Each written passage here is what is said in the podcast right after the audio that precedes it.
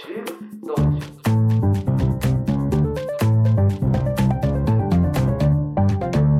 エレトピはい、始まりました。ルークストピックス、通称エルトピの時間です。はい。エルトピはですね、元気のいい声です、エルトピは、えー Z 世代と語るニュース番組ということでですね、えーまあ、若い子子たちと、えー気になる時事問題やニュースについて、まあ、あのざっくばらんに話していくと、うん。そういう、まあ、あの企画なんですけれども、えー今回、えースピーカーですね、ルークス社取締役の、えー谷口と、えー学生の石です。よろしくお願いします。よろしくお願いします。ということでですね、今回は どういう話題になるかというとですね、はい。あの新庄剛志監督、はい。はい。えー話題を、まあね、我々もスポーツネタ全然、まあ芸能とかスポーツネタとか全結構全然扱わず、なんか結構ね、あの硬い感じのそうですね。ことをやって、ね。はい、やってきて、ね、やってきたんですけれども、うん。ちょっとね、あの新庄剛志。新庄、新庄かっこいい。ということで、えーニュースなんですけども新庄剛志監督が登録名をビッグボスに変更と。えー前代未聞な事態にマジとざわつくというですねいいっすね。えーハフィントン・ポスト日本編集部の、えーはい記事なんですけれども、うんうんえー日本プロ野球機構はえー3月24日日日本ハムの新庄剛志監督が登録名をビッグボスに変更したと公式ツイッターで発表したと。前代未聞の事態にツイッター上ではマジ？こんなことできるの？爆笑しました。さすがに冗談ですよね。正式にビッグボスになったなど投稿が相次いだ、えー NPB の公式サイトに掲示された工事を見ても日本ハムのあの監督の氏名がビッグボスになっているのが確認できるう。とうんうんうん。いうことでですね、えーシーズン開幕を25日に控えて新庄監督のサプライズが炸裂した形と。うんうん公式戦の、えー球場内アナウンスでもですね、ビッグボスと呼ばれるかどうか注目ということですね。ほまあ、ちょっとあの古い記事、まあ、今今28日なんですけど、はい。まあ、ちょっとねあ、まあ、それにしたらちょっと古い記事なんですけど、まあまあ。もうもう開幕しちゃってるんで、う。はい、そうですね。はい、あのまさかあの登録名っていうのはですね、あのあのイチローとかですね、あうんの鈴木一郎じゃなくてあのイチローという登録名なので、あのイチローと呼ばれると。はい。あのアナウンスとかサブローとか。サブ まあサブローをね知ってる人いないかもあそっか少ないかもしれないですけど。まあ、あのロッテにいたねサブローっていう選手とかですね、はい。あのまああの本名じゃなくてまあ本名だけども、うんうんうん。まああの基本的にはねあれですよねあの下の字をそうですね。あのカタカナにしてサブローも大村サブローなんで、ね。はい大村三郎なんはいでね、まあ、鈴木一郎とかですね、うんまああの覚えてもらうために一郎とか三郎とか、うんうんでまああのねあのだからイチローというふうなもう名称で、まあ、場内でもアナウンスされるしねあのまああの公式にもイチローと、うん。うん。うん、あの呼ばれるわけ。なので登録名そういうことなんですけども。でまさかのですねこれがこう登録名がまさにビッグボスになると。おいうのでまあ、あの新庄剛志というねまた剛とかでまあ剛ってあの西岡剛が昔確かあれですよね。ローマ字であー、ありましたね。剛ってやってたと思うんですけど、そういうのでもなくあるいは新庄もね昔はあの現役の時は確かあのあのローマ字で確か新庄新庄。やってたと思うんですけどこうまさかこう全くこう一文字も残さないビッグうん。ボスと、ボス。うん、でこうビッグボスとあのホームページにも書かれているで だからこのだから多分初めて見た人はこの人がなんて名前だかはこうわから何ない者なんだみたいなね。わからないというのですね、えーまあこういうことがあったりしてですね。ほうほう。で、まあ、まあ賛否両論あるわけじゃないですか。新庄剛志監督の。采配。うん。もうですね、あの、いや、あの、ま、まさか、あの、主力の3選手がね、はい。あの、ね、ノンテンダーでと、うんうん。あの、ね、事実上ね、あの、放出したっていう、まあ、ただで放出したりして、まあ、チーム自体もね、すごいね、あの新庄さん、あの、まあ、ビッグボスですけども、うんまあね、もうこういう風に言ってる時点でもう我々も新庄マジックの中にはまってるわけですいや、本当に。まあ、ビッグボス、じゃあ、あの、公式名ビッグボスということで、はい。えービッグボスはですね、えっ、と、どっか、セブ島かどっか行ったんでしたっけ？えっ、と、なんか、ね、そうです。バリとかバリか、バリだ。バリにいて、もうな、日本のこと全然わかんなくて、もう日本にね、えっ、と、去年トライアウトでね、トライアウトってあの、プロ野球にうん。入りたい人、はい。とか戦力外を受けた選手が再びチャレンジする場ですよね。そうですね、はいで。そこにね、50歳で挑戦したりとか。うん。で、その、で、それまでバリにいたので、うんうんでも、まあ、その後、まあ、だから、あれですよね、監督に、まあ、トライアウトは残念だったけども、現役じゃなくて監督として日本球界に戻ってくるまでに、まあ、結構な間、こう、バリにいたらしいので。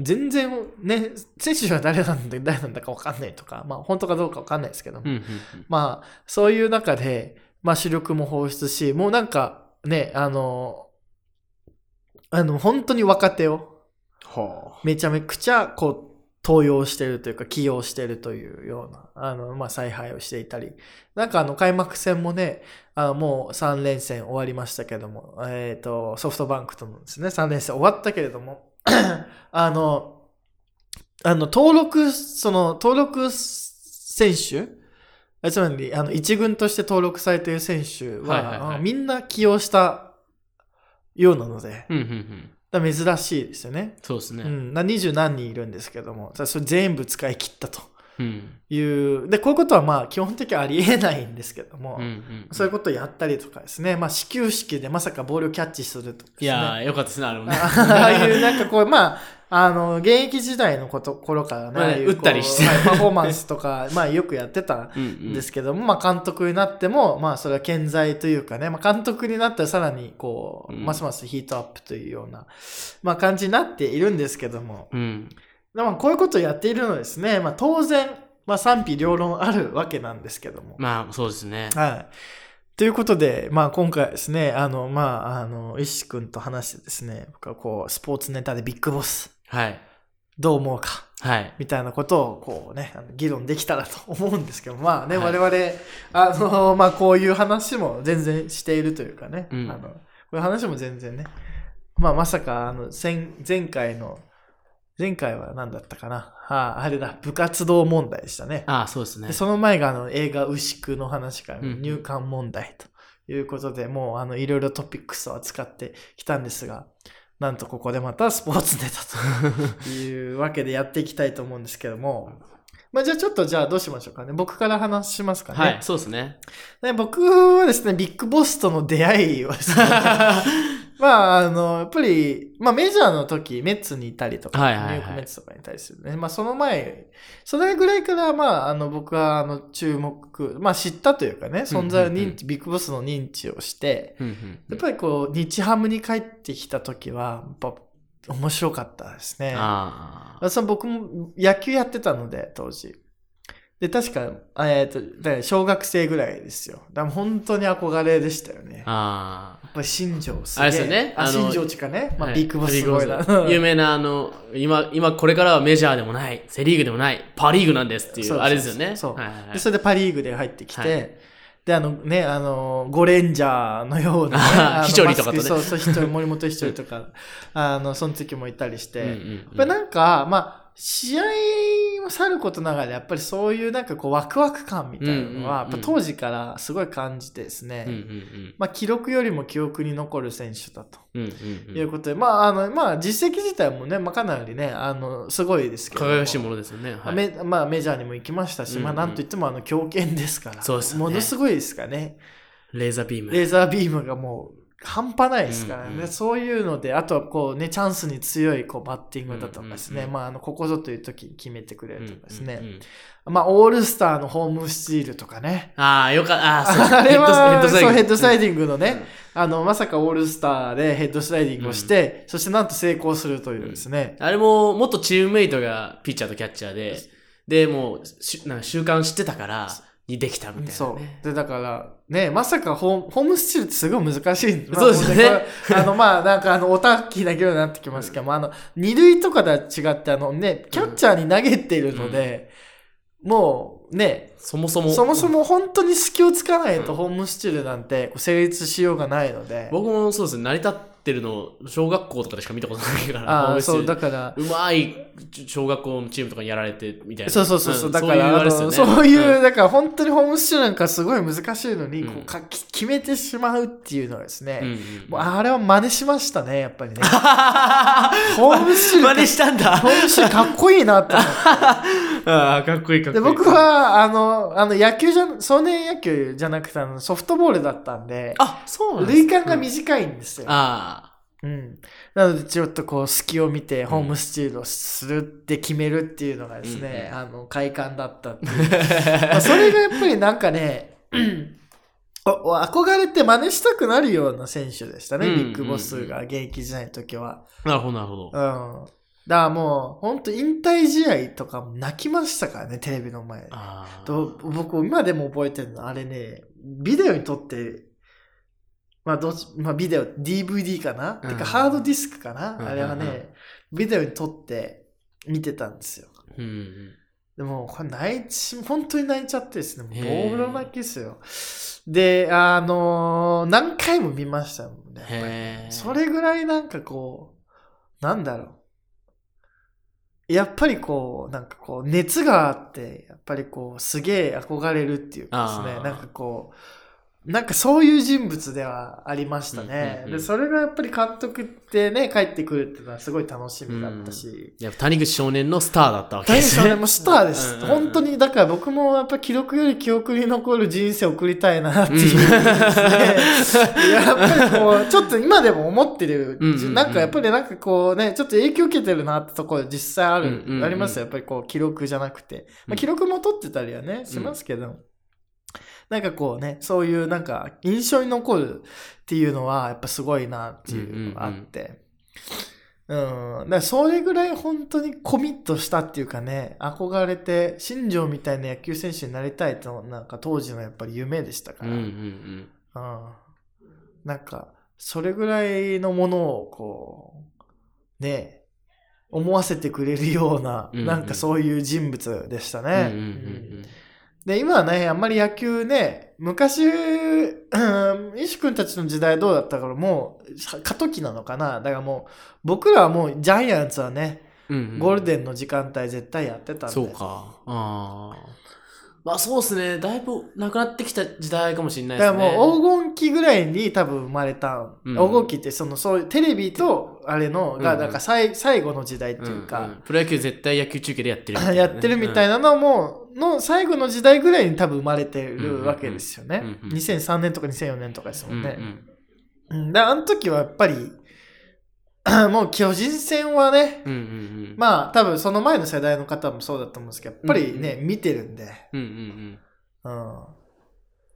やっぱりそこは、うん、なんか、すごいやっぱり人気でしたもん。プロ野球自体が。そうか、そうか。うん。でも、それこそ巨人もその時はですね、清水だとか西だとか新岡だとか、ペタジーニとかタフィーローズとかですね。清原とか。清原、で高橋由伸、で安倍晋之助、で上原浩二。うん。うん。松井がちょうどいなくなった年ですよね。まあ、そんぐらいですよね。うん高橋久則、久則か。で、岡島とか。あもう投手もね、すごい人がいっぱいいたし、あ。もう野手なんかね、みんなホームラン打てんじゃないかみたいな。いや、そうか。うわいい時代だな。そうだぼ僕のちょうど、なんだろう、見てたっていうか、小学校低学年とかすごい球場行ってたんですけど、その頃がちょうど、そうですね、ガッツとか、小笠原、あ小笠原とかね安倍とか、まあ、高橋由伸みたいな、まあ、その辺の主力選手、あと、ラミレスとか。あ、ラミーですよね。はい、ラミレスそういう世代ですね、僕は。だから。まあ、だから、もう、本当にみんななんだかんだこう野球は見てたんですよね。で、やっぱり小学校とかでも全然話題になったし、うんうんうん、種田のフォームを真似してみるとか、ああ なんかそうそうそうそうそう。ペタジーニのなんかね、あの、独特な方を真似してみるとあ。か、うんうんで、なんか別に、なんだろう、全然そのなんか、野球今まで興味なかったっすみたいな人もやっぱ見ててうんう、んうん。一人一人何ファンみたいなのもあったし。なんか放課後は絶対なんかもう、友達ん家でゲームをするか、うんうん。やっぱ野球するかみたいな。ああ。うんでそういう、僕多分最後の時代ぐらいなんで。そうか。うん。ローズの真似してみたいね。そう、ダフィーローズの真似してみたりとかですね。うんまあ、ああいう中で、すその、やっぱ新庄っていう、そのやっぱセリーグが、うんその時やっぱりね、セリーグっていうか、ねまあ巨人ですから。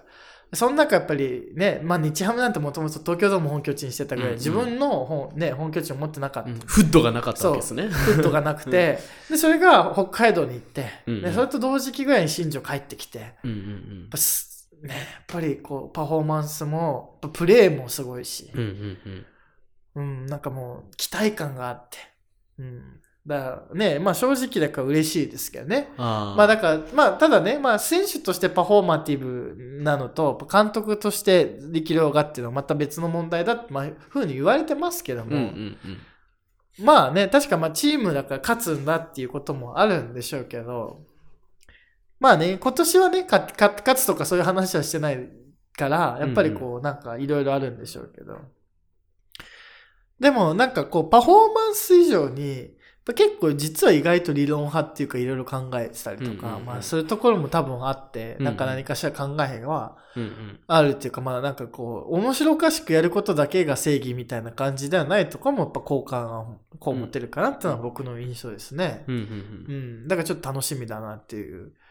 始球式ちょっと撮ってみたいとか、やっぱりちょっと新庄いると見たくなりますよね。うん。いや、そうですうんね。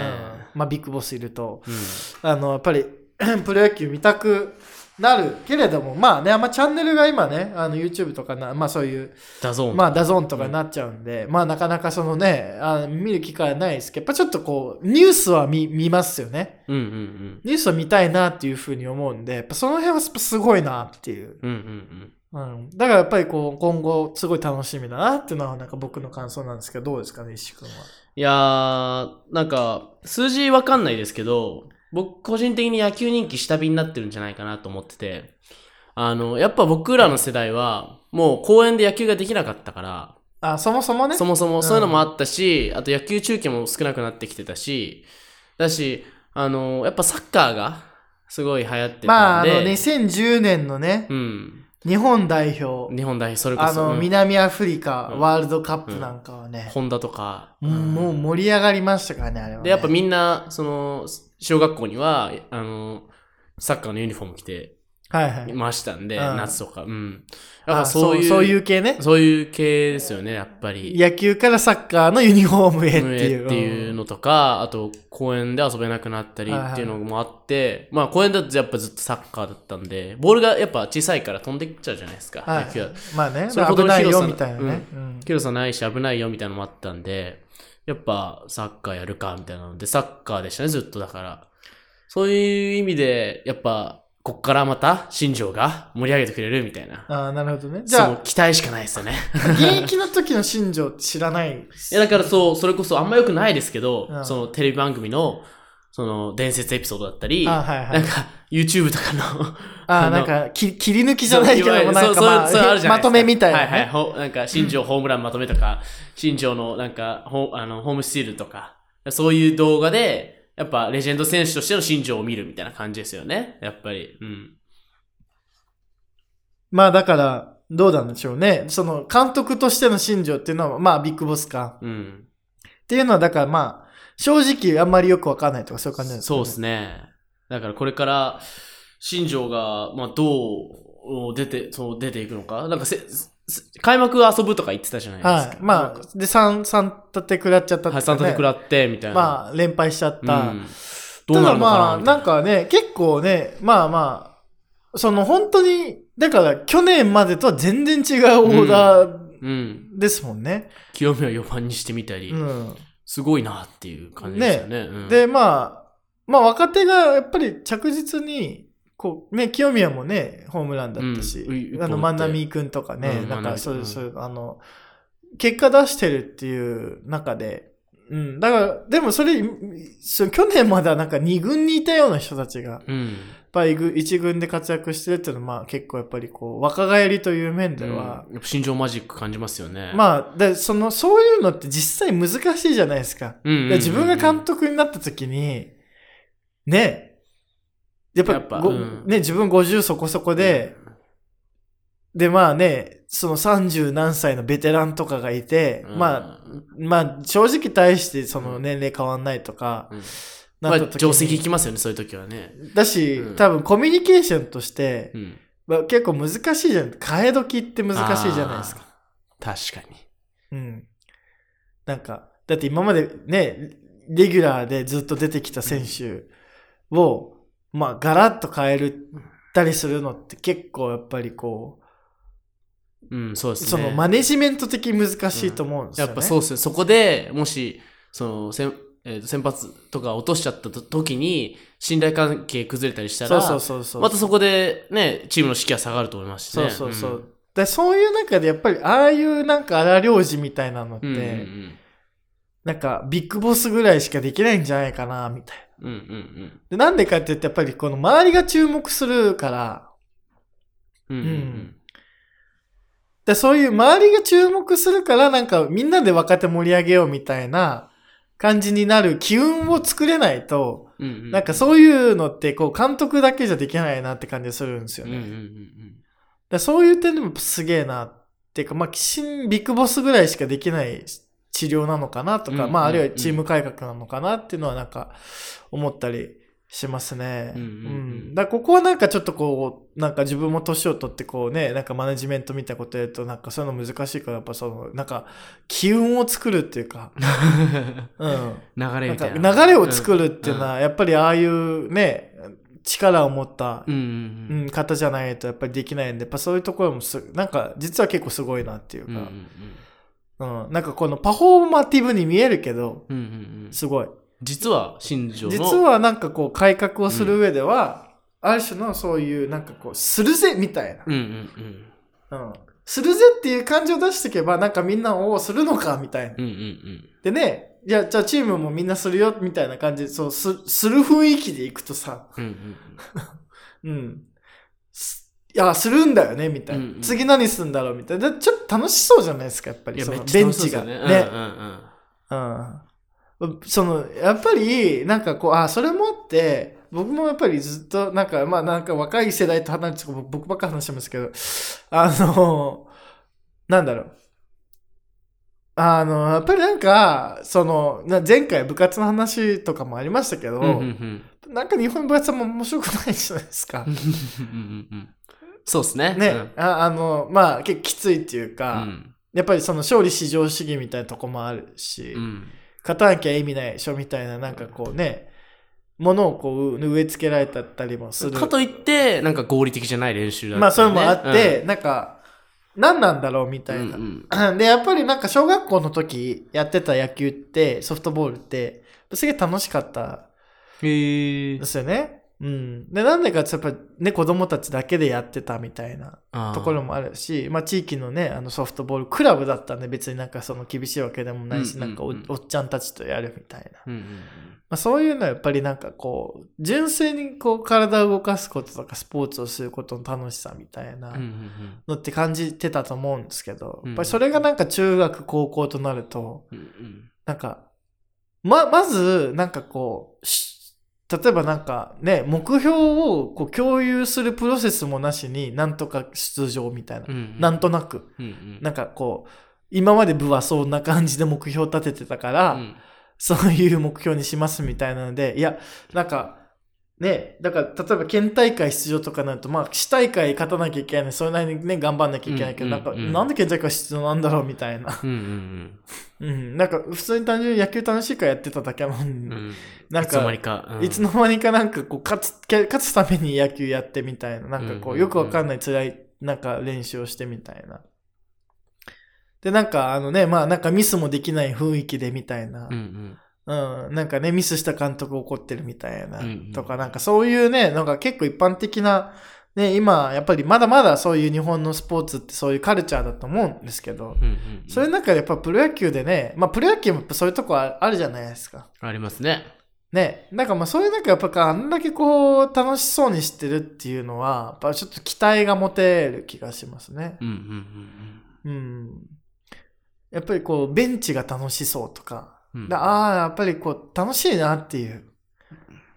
で、こう、楽しいなっていう、こう、ベースがないと、やっぱ自分でなんか考えていろいろしたりするのって結構苦痛だと思うんで。そうです。ね。うんうんうん。なんかそういうことは思いますね。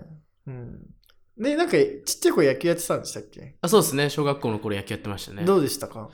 いや、僕結構、その谷口さんが楽しんでたってエピソード聞いてあれなんですけど、結構厳しくてなんか。ああ、まあまあ、ね、小学校は厳しいとこもあるからね。はいまあ、もちろんあるから、まあ、た多分その、もちろんある厳しいうちの一つあったと思うんですけど、なんか、あ結構結構本当にうん厳しくて、あとめんどくさかったのが、なんか、お母さんたちの会みたいなのがあって、ああ、あるある。だああいうのとかね。ね、ああいうのですごいなんか、あの、その野球以外のことでめんどくさかったりみたいな。はいはいはいはいそのうちの妹がちょうど生まれた時とかに、その小学校1年で入ったりしてたんで。あなんかおにぎりり作ってそうなんとかそうそういうのにあんま参加できなくて、みたいな。うちの母親が。はいはいはい。で、なんか、あの、そこで、あの、何々さんちはなんか協力的じゃないですね、みたいな。そうそういうのが、あ、はいそういう、結構めんどくさいのがあったりして、なんか、純粋にこっちはなんか野球楽しんでるだけだし、なんか、なのにこんな厳しくされて、またなんか関係ないところで厳なんかめんどくさくなって、はいはい。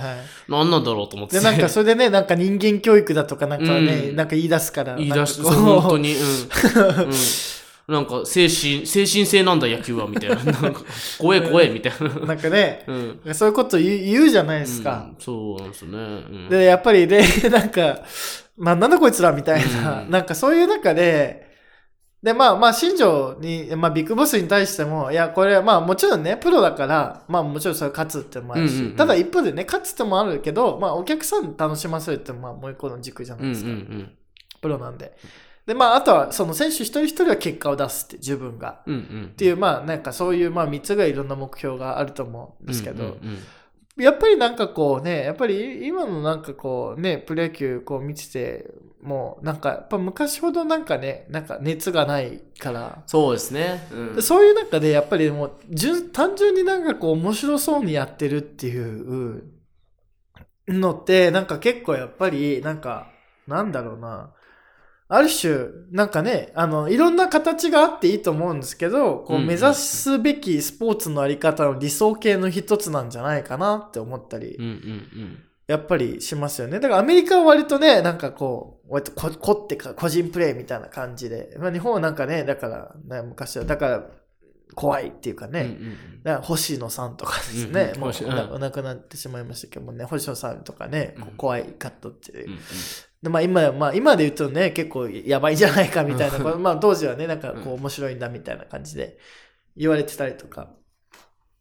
そうですね。なんかね、なんかこう現代的な水準でこう面白さを追求しながらも、やっぱりいろいろさ試行錯誤して、勝っていく、あるいは育っていく。で、あるいはそのなんかお客さんと一緒に育っていくっていうなんか一つのあり方。うんうん。で、昔みたいにマスメディアで放映できなくなった以上、やっぱりファンをのファン育成みたいなのも結構大事だと思うんですよ。大事ですね。うんうん。だファンと一緒にみたいな。うんそういうのとかも含めてやっぱりなんか面白いですよね。やっぱりこう、ああ、なんかこういう野球のあり方もいいなっていうか、なんかこれがなんかね、プロでできるんだったら、なんかもうちょっとこう、なんか小中高のうん。野球のあり方も変わってくんないかなって、なんか個人的に思いますね。うん。は思いますよね。うんうん。うんやっぱ、あの、かの有名な野村克也氏も、ね、あの、野球は人気商売なんだからっていう、やっぱファンを取り込まないといけないんだっていうことをやっぱずっと言ってて、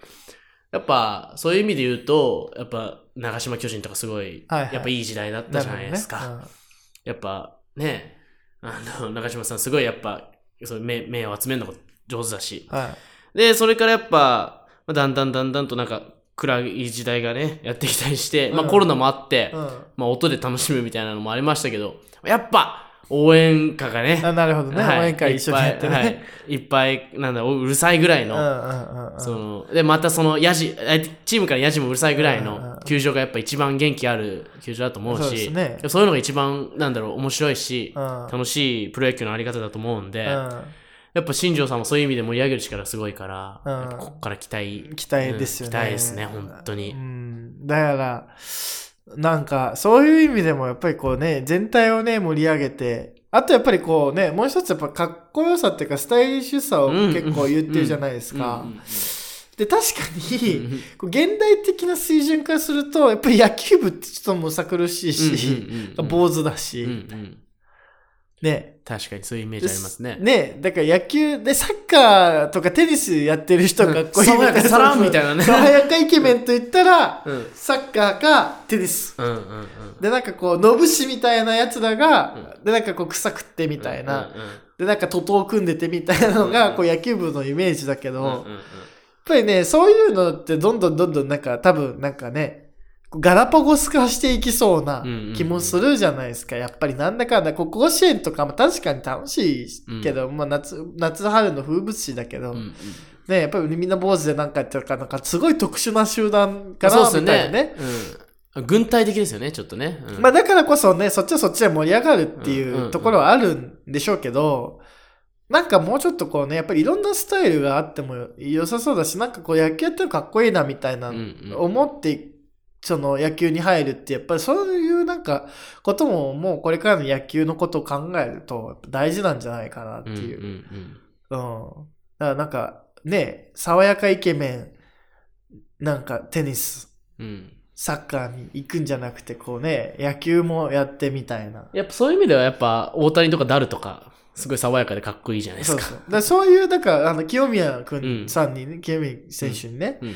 あの、言ってたじゃないですか、ちょっと太りすぎだっていう痩せた方がモテるよって痩せた方がモテるよ、みたいな。うん。まあね、全然野球と関係あんのみたいな、ねいや。野球と関係があるんだ。なぜなら、あの、なんか、痩せてた方がスイングがシャープになるからとか、うんまあ、そういうの、そうあるけど、うんうん単純に確かに、うんね、かっこいいから、うん俺もこの業界入りたいとか、なんかそういうのやっぱ大事だと思うんで。うんうんそうですよね。感情の部分がね。がねうんで、やっぱりなんか面白いなとかう、んかっこいいなとか、うん、なんかね、だからそういうところの面白その野球の魅力みたいなものも、まあ、全然なんかこう、発信していけそうだな、みたいなこととかもやっぱり思ったりして、うんうんうん、だから、なんか、そういうなんかいろんな面からやっぱり見て、やっぱ文化を作るという意味でも、うん、だからどうしてもなんかね、なんかこう、いや、勝てるのか勝てないのかとか、なんか、ね、起用法がうんぬんかんぬんとか、うんうんそういう話ばっかりに、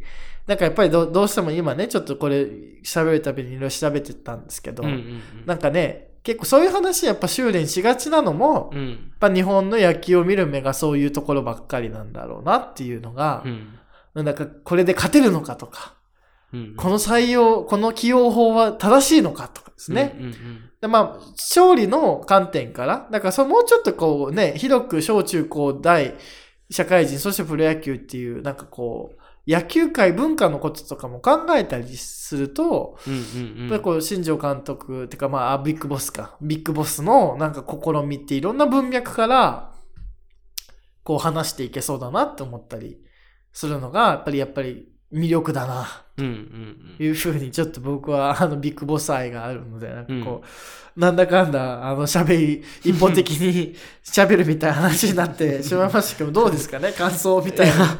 いや、やっぱ僕もそう野球好きで、やっぱ巨人ファンなんですけど、まあ、そうですね、日本シリーズで、あの、日本ハムと西ハムと巨人が戦うことを夢見て、とりあえず巨人には勝ってほしい。って感じですけど、まあ、そのプロ野球全体としてね、まあもう、もちろん、連日ニュースになってますし、やっぱ新庄、まあビッグボスのね、えーニュースは連日か、あのこと書かないですから、やっぱそういう意味でも盛り上がってることは確実なんで、うんこのまま、そうですね、面白い野球を見てみたいですね。って感じですね。はい。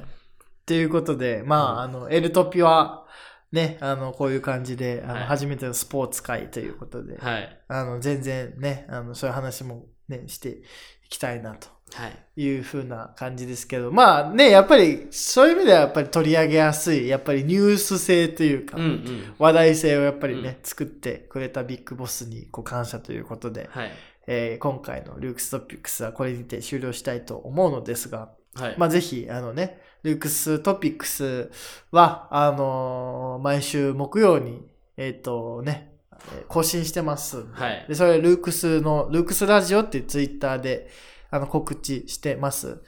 ので、ぜひ、あの、何かこう、こういうテーマ話してほしいとかあれ、ありましたら、その、フォローいいねリツイートってやつですねフォロー、いいね、リツイート、あと DM、まあ DM なりなんなりではいコメントして、お便りくださはいい、ってやつですね。こういうお便りくださいっていうのとですね。まあ他にもルークス、あの、まああの、もうこれから宣伝のコーナーなんで、あの、もう終わっていただいても構わないんですけど、あの、他にもルークス、ルークスアカデミーととか、えー、ルークストークとか、えー、ルークススペシャルとか、うん。ルークスブックガイドとか、はい。放課後チャンネルとか、もう6番組開局しておりますので、はい。あの、ねラジオ面白いなと思ったら、あの、他のルークスラジオの番組にも、こう、足を運んでいただけると嬉しいなと思います。うんうんうん。はい。という感じで、えー今回も終わりたいと思います。ははいい。ぜひ、じゃあ、フォローをね、はいフォロー拡散。そして、DM と、まあ、DM? コメント？うん。ということで、あの、お願いしたいと思います。はい、ありがとうございましたあり。がとうございました。